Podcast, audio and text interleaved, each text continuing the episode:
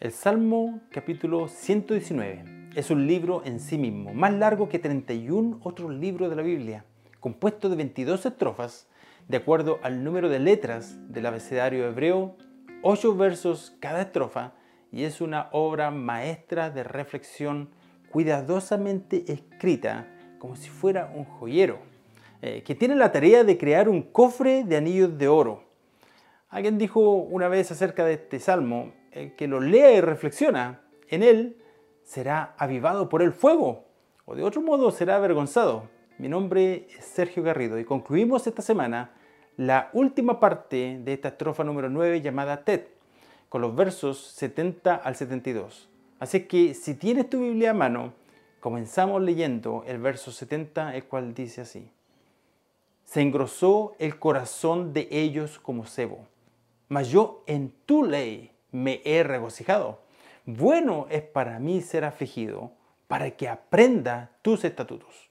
Mejor me es la ley de tu boca que millares de oro y plata. Aquí en el verso 70, el salmista continúa describiendo en, más detalle cuál es la condición de aquellos que le calumnian y persiguen. Estos son los soberbios, ¿cierto? Los orgullosos de los cuales se hablan los versos y las estrofas anteriores. Y de alguna manera, el autor quiere que sepamos un poco más, más detalle acerca de este tipo de personas. Así que el salmista hace un examen. Es como si estuviera haciendo una autopsia o un procedimiento médico exploratorio donde coloca una cámara, ¿verdad?, en el carácter de los soberbios y encuentra que la raíz de la condición malvada está en el corazón del soberbio. Y aún más, describe que su corazón se engrosó como cebo. Y esto es muy interesante porque antes del salmista, Moisés habló acerca de esta condición. Y lo podemos ver en el libro de Deuteronomio, capítulo 32, versículo 15, el cual dice, pero Jerusún engordó y dio coces, ha engordado, está cebado y rollizo. Entonces abandonó a Dios que lo hizo y despreció a la roca de su salvación. Y la verdad es que aquí no podemos dejar de mencionar que Jeremías también dijo algo similar en el capítulo 2, versículo 13, el cual también habla acerca de esta actitud de abandono hacia Dios, el cual dice, porque dos males ha hecho mi pueblo, me dejaron a mí fuente de agua viva y cavaron para sí cisternas, cisternas rotas que no retienen el agua. El engrosamiento en el corazón es algo tan peligroso para la vida del cristiano así como lo es en la vida natural el sobrepeso, por ejemplo. Es como el colesterol, el cual poco a poco se va tornando más duro y sucede que la gordura no permite que la palabra y el consejo del Señor penetren en el corazón y ya no somos calados en el corazón. Por lo, tanto, nos tornamos indiferentes, fríos. Los sermones ahora son aburridos, son demasiado largos. Eh, nuestro corazón no es sensible y no reaccionamos cuando Dios trata de hablarnos. No hay cambios, no respondemos. Y la verdad es que somos incapaces de recibir la verdad bíblica debido a que esta grosura está hilando el corazón y no permite que la palabra de Dios penetre. Estas palabras son de autoexaminación y de advertencia. Y es una advertencia porque todos tenemos esta tendencia a irnos deslizando, como lo dice en Hebreo capítulo 2 versículo 1, y cuando nos deslizamos somos negligentes y consideramos como poca cosa el hecho de que Dios nos llamó a una vida de consagración y nos dejamos llevar por las corrientes de este mundo. Nuestro corazón se va endureciendo aún más, más. A veces la prosperidad acentúa esta situación y la grosura va abrazando el corazón por todas partes. Por el contrario, el gozo del salmista no se encuentra en las riquezas, sino en la palabra de Dios. Y dice, mas yo en tu ley me he regocijado. Y al usar la palabra ley, el salmista no está implicando que se trata solo de un interés que se puede generar en la palabra de Dios, sino que existe un componente de obediencia. Aquí también se nos introduce ah, con otra expresión de la bondad del Señor, el cual es el gozo, la palabra regocijo. Más tarde el salmista nos confirma cuál es la fuente de su gozo. En el verso 162 dice, me regocijo en tu palabra, como quien haya un gran tesoro, un gran botín. De modo que para los soberbios la palabra de Dios es un trabajo pesado y aburrido, pero para el Hijo de Dios es un placer, un gozo. Como te puedes dar cuenta, al salmista no lo llevaban arrastrando al estudio bíblico a la iglesia, ¿verdad? Sino que realmente se gozaba en ello. Es la palabra de Dios que produce un fuego en su corazón, un fuego que quema la grosura, la grasa, y mientras más fuerte es el fuego, más se regocija en la palabra de Dios. En pocas palabras, su corazón experimenta más gozo cuando más potente es la palabra de Dios en su corazón. Y esta es la bondad del Señor, que llena nuestros corazones, el cual muchas veces experimenta dolor, sí. No estamos exentos a la adversidad y al dolor. Y Dios lo llena de su gozo, de su satisfacción, con su paz y su placer, aún en tiempos cuando nos encontramos en el horno de la aflicción. Es la palabra de Dios que nos provee ese gozo y esa paz. El verso 71 dice, bueno es para mí haber sido afligido para que aprenda tus estatutos. ¿Has dicho últimamente eso? Bueno es para mí haber sido afligido. Normalmente lo decimos cuando ya la tormenta ha pasado, ¿cierto? Y aquí el autor enfatiza una idea parecida al verso 67 para que comprendamos que la corrección de parte de Dios es buena. Podemos estar seguros que esa corrección vendrá a nosotros acompañada de una de su sabiduría, de su guía, de su amor, de su gracia, aunque es tan difícil verlo a veces, ¿verdad? Esta corrección hará más por ti que cualquier ideología humana o psicología que tenga como propósito que aprendas una lección, que crezcas. A veces, sin embargo, esta no es nuestra experiencia, ¿verdad? No tenemos esa convicción a veces de que ha sido bueno haber sido afligidos. Tiempos de aflicción no causan automáticamente que seamos mejores o más imitadores de Dios. Y a veces sucede que muchos terminan aún peor cuando fallamos en volvernos a Dios en busca de su guía, su palabra y su sabiduría.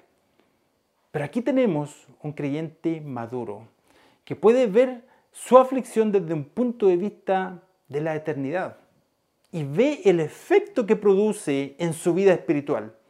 El ser despertado, el aprender aunque no sea de la manera más fácil.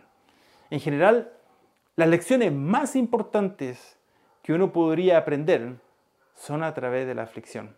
Y aquí el autor nos dice que sí valió la pena haber pasado por estos tiempos de dificultad, ¿verdad? Debemos comprender esto. No existe una escuela donde se pueda aprender las escrituras que se compare a la escuela de la adversidad. Nunca estudiarás la Biblia del modo que lo podrías hacer si es que estuvieres en el horno de la aflicción, la persecución o la adversidad.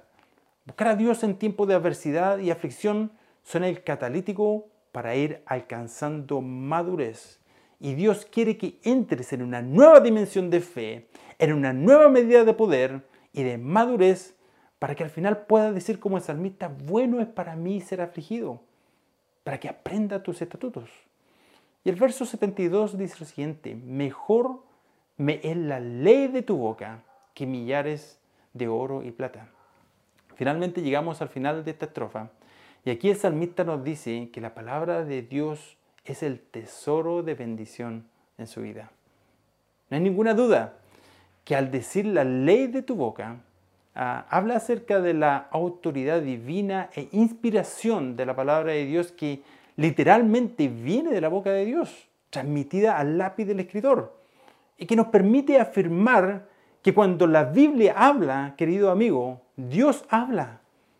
En ese tiempo, esa, esta era la expresión de mayor riqueza posible. Hoy se diría que la palabra de Dios es más valiosa que trillones de dólares. Y con eso el autor nos está diciendo que no renunciaría a la palabra de Dios ni por toda la riqueza del mundo.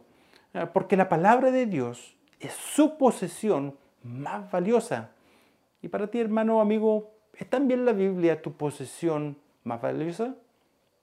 ¿Cuál valor le das tú? Y antes que respondas, quiero que con la mano en el corazón medites en tu respuesta, medites en lo siguiente. ¿Podrías vivir sin la palabra de Dios? ¿Tu vida seguiría normal si un día la Biblia fuera ilegal, por ejemplo? ¿Es tu vida hoy en día consecuente con esa respuesta que está en tu mente? ¿Podrías preguntarte a ti mismo, ¿he sido negligente en mi amor por la palabra de Dios? Estoy tan ocupado con, realmente con, eh, que no tengo tiempo para leer o meditar la palabra de Dios. Es mi oración que a medida que caminas con el Señor, siguiéndole, haciendo su voluntad, permitiendo que continúe trabajando en tu vida, que haya eh, en tu vida una mayor apreciación, si es que es posible, y una mayor, un mayor amor y devoción por la palabra de Dios. Que haya un ensanchamiento en nuestros corazones por un valor aún más amplio por la palabra de Dios, el cual sea reflejado en nuestras decisiones diarias. Me regocijo en tu palabra como quien haya un gran tesoro. En mi oración que estés experimentando ese gozo en tu vida. ¿Te has hallado que eh, en diversos momentos tu corazón se ha endurecido y miras hacia atrás en tu vida y recuerdas momentos en que tu corazón era tierno y sensible hacia la palabra de Dios y que de algún modo hoy puedes meditar y reconocer tristemente que se ha engrosado. Ya la palabra de Dios ah, no cala, no hay un efecto ni respuesta en tu vida y no hay tal vez sensibilidad. Si hoy te encuentras lejos de Dios y de su palabra, ah, y su palabra hoy en día ha hablado tu conciencia, yo te animo a arrepentirte y a postrarte ante su presencia, donde quiera que tú estés. Si hoy oyeres mi voz, dice el Señor, no endurezcáis vuestro corazón. Hoy es tiempo que le pidas al Señor que venga y queme la grosura que por tanto tiempo ha impedido que tu corazón responda a su llamado. No lo dejes para mañana. Hoy es el día de salvación.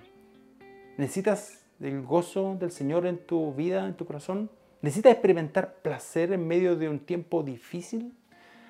Déjame decirte que vendrá a tu vida en la misma medida que te inundes y te sature de la palabra de Dios y en la medida en que dejes que este libro dirija, así como tu voluntad, tus elecciones. Si necesitas contactar a este ministerio, encontrarás en la descripción más abajo ah, más de un modo de hacerlo. Te animo a buscar una iglesia, si es que no hay una iglesia donde vayas, donde se predique la Biblia, una iglesia bíblica y que te pongas en contacto con alguien que ame a Dios y a su palabra, quien te será de un gran apoyo. La verdad es que hay tanto más que podríamos hablar acerca de estos versos, pero se nos acabó el tiempo, de modo que pronto estaremos comenzando con una nueva estrofa de este maravilloso salmo. Así que no olvides suscribirte y enviarme tus comentarios y que Dios te bendiga y te guarde y será hasta una próxima oportunidad.